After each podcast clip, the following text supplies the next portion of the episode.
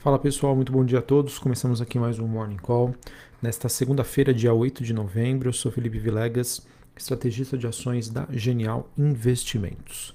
Bom pessoal, nesta manhã, eh, os principais ativos de risco, as principais bolsas, elas acabam operando sem uma direção única, nós vemos bolsas subindo, outras caindo, é, em que o final de semana acabou sendo de poucas novidades relevantes olhando para o cenário macroeconômico.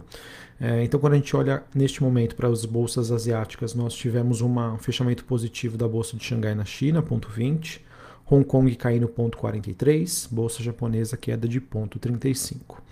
É, na Europa, nós temos é, movimentações mistas é, e os futuros norte-americanos um movimento levemente positivo, o S&P e Dow Jones subindo e a Nasdaq perto do 0 a 0. O VIX, que é aquele índice do medo, subindo 2% neste momento, mas uma região ainda tranquila, 16,8 pontos. Dólar index no 0 a 0 e as taxas de 10 anos nos Estados Unidos tendo um, um desempenho um pouco mais forte, uma alta de quase 2%.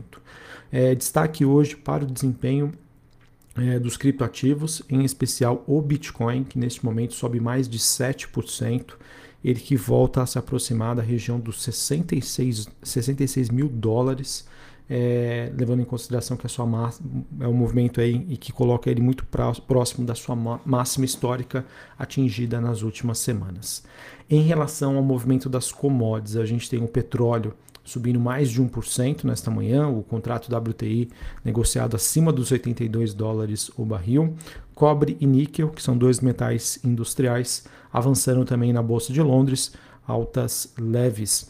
É, sobre o mercado de petróleo, é, é, importante dizer que existe chances de uma liberação é, de estoques né, da reserva estratégica dos Estados Unidos, depois que a OPEP+, na semana passada, é, resistiu ao apelo que foi feito pelo presidente Joe Biden para aumentar o fornecimento da commodity, mas até o momento, é, dado ainda que nós temos um cenário de estoques muito baixos a nível global e uma demanda né, que deve ser crescente e consistente por conta da chegada no inverno nos Estados Unidos, mantém ainda uh, o petróleo é, em patamares elevados.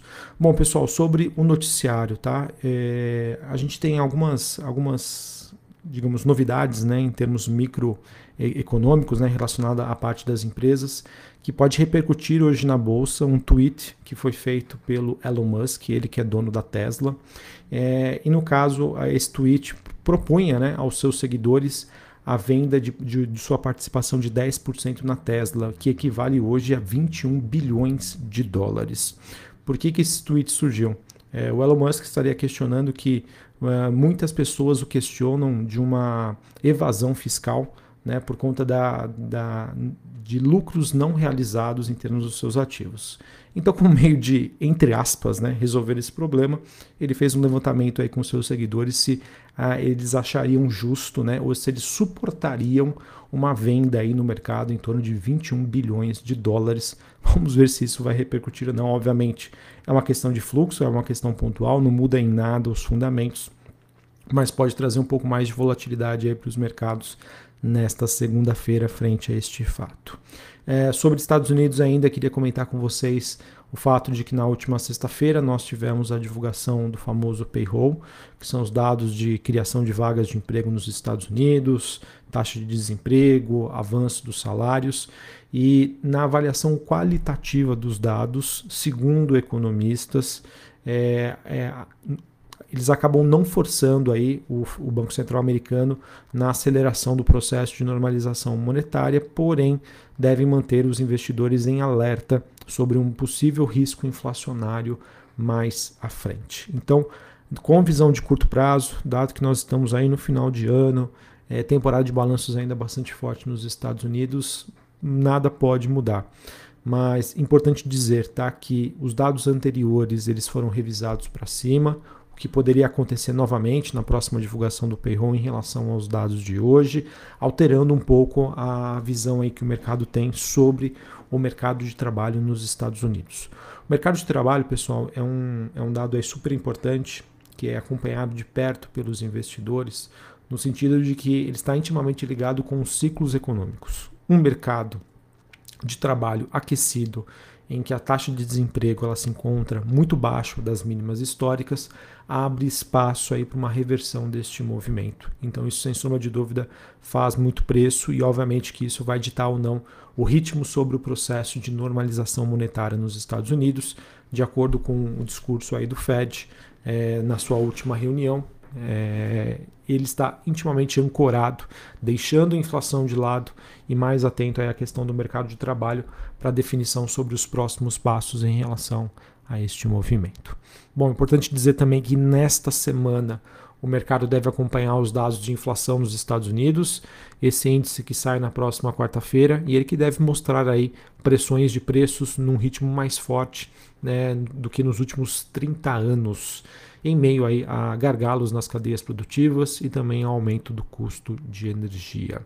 Então vamos acompanhar, é aquilo, né? Se o mercado entender que a inflação estaria perdendo o controle nos Estados Unidos, isso também poderia ser uma via é, em que forçaria o Banco Central americano a retirar os estímulos por lá.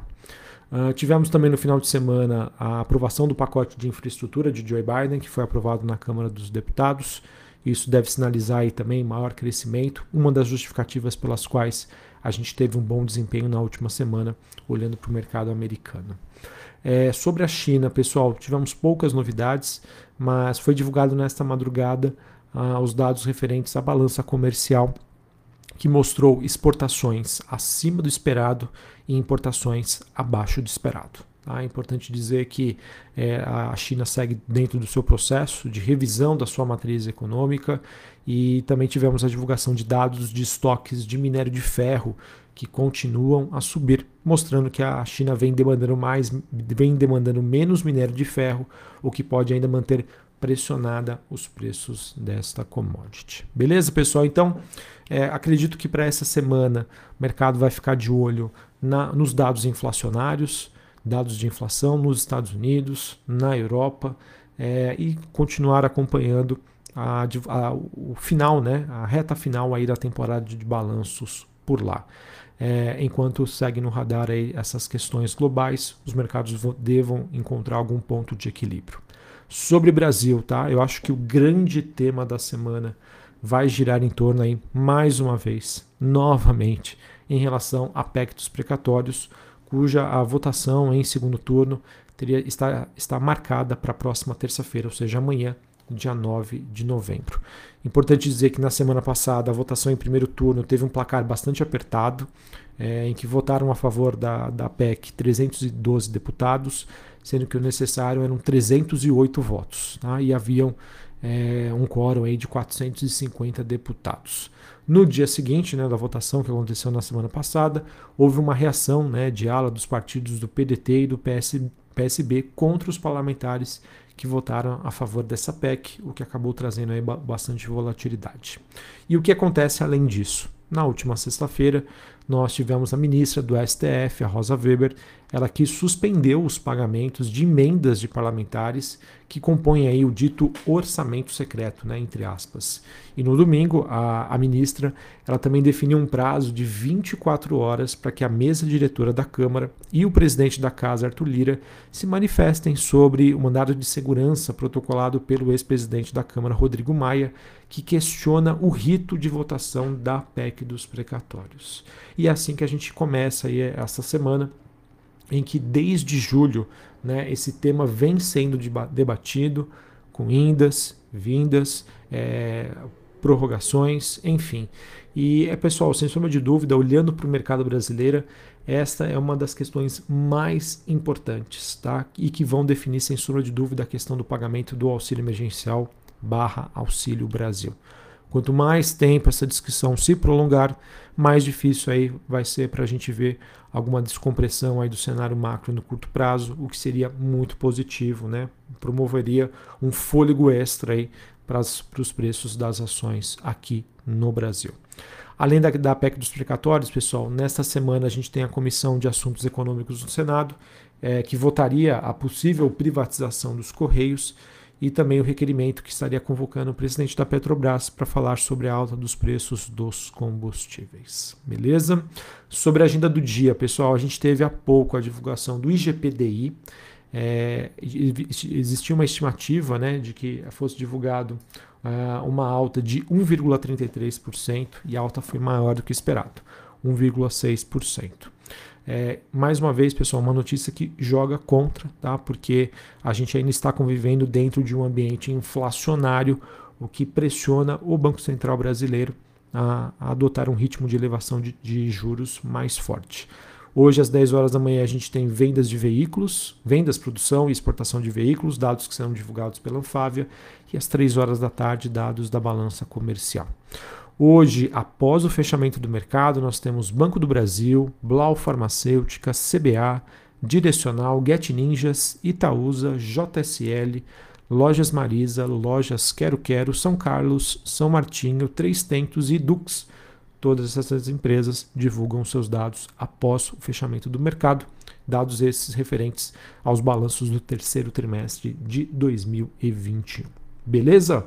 Bom, pessoal, então é assim que a gente começa a semana. Lá fora, sem um direcionamento claro.